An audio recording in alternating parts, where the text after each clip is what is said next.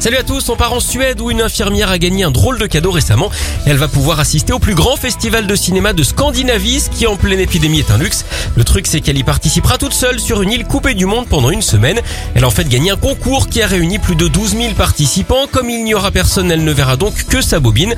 Surtout qu'il n'y a pas de connexion internet, alors elle aura quand même de quoi s'occuper puisque 70 films sont en compétition. Ça va de la grosse production aux fictions à petit budget, le fameux film alimentaire. Après savoir qui va gagner, très honnêtement, ça nous fait une belle jambe, le fameux festival de Cannes. Allez, on enchaîne en Angleterre avec cette maman qui a choisi une méthode assez originale pour se remettre de son deuxième accouchement. Elle a mangé le placenta de son bébé dans un burrito, ça s'appelle la placentophagie. Apparemment, les bienfaits seraient nombreux, augmentation de la production de lait ou réduction du risque de dépression postnatale. Des atouts qui ne sont pas prouvés hein, par la science, mais de plus en plus de mamans tenteraient l'expérience. Alors pour la recette, Katrina a choisi de manger son placenta en le faisant cuire à feu doux avec du bœuf, du fromage râpé et de la crème fraîche.